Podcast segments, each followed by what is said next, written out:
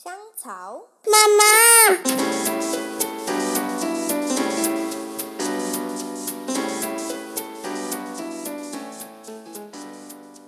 ，Hello，欢迎收听《香草妇女日志》，我是香草职业妇女克罗伊，你们也可以叫我罗伊。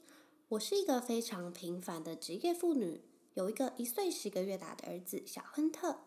为什么会称这个节目为《香草妇女日志》呢？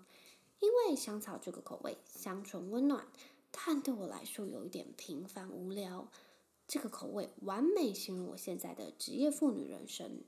职业妇女其实很忙，除了马不停蹄八九小时的正职工作外，回家还要继续上老婆妈妈班，直到小朋友真正睡着才是下班时间。我想要借着这一段时间来跟大家聊天打屁，回答问题，让生活多一点不同的口味。那我们就听下去喽，拜拜。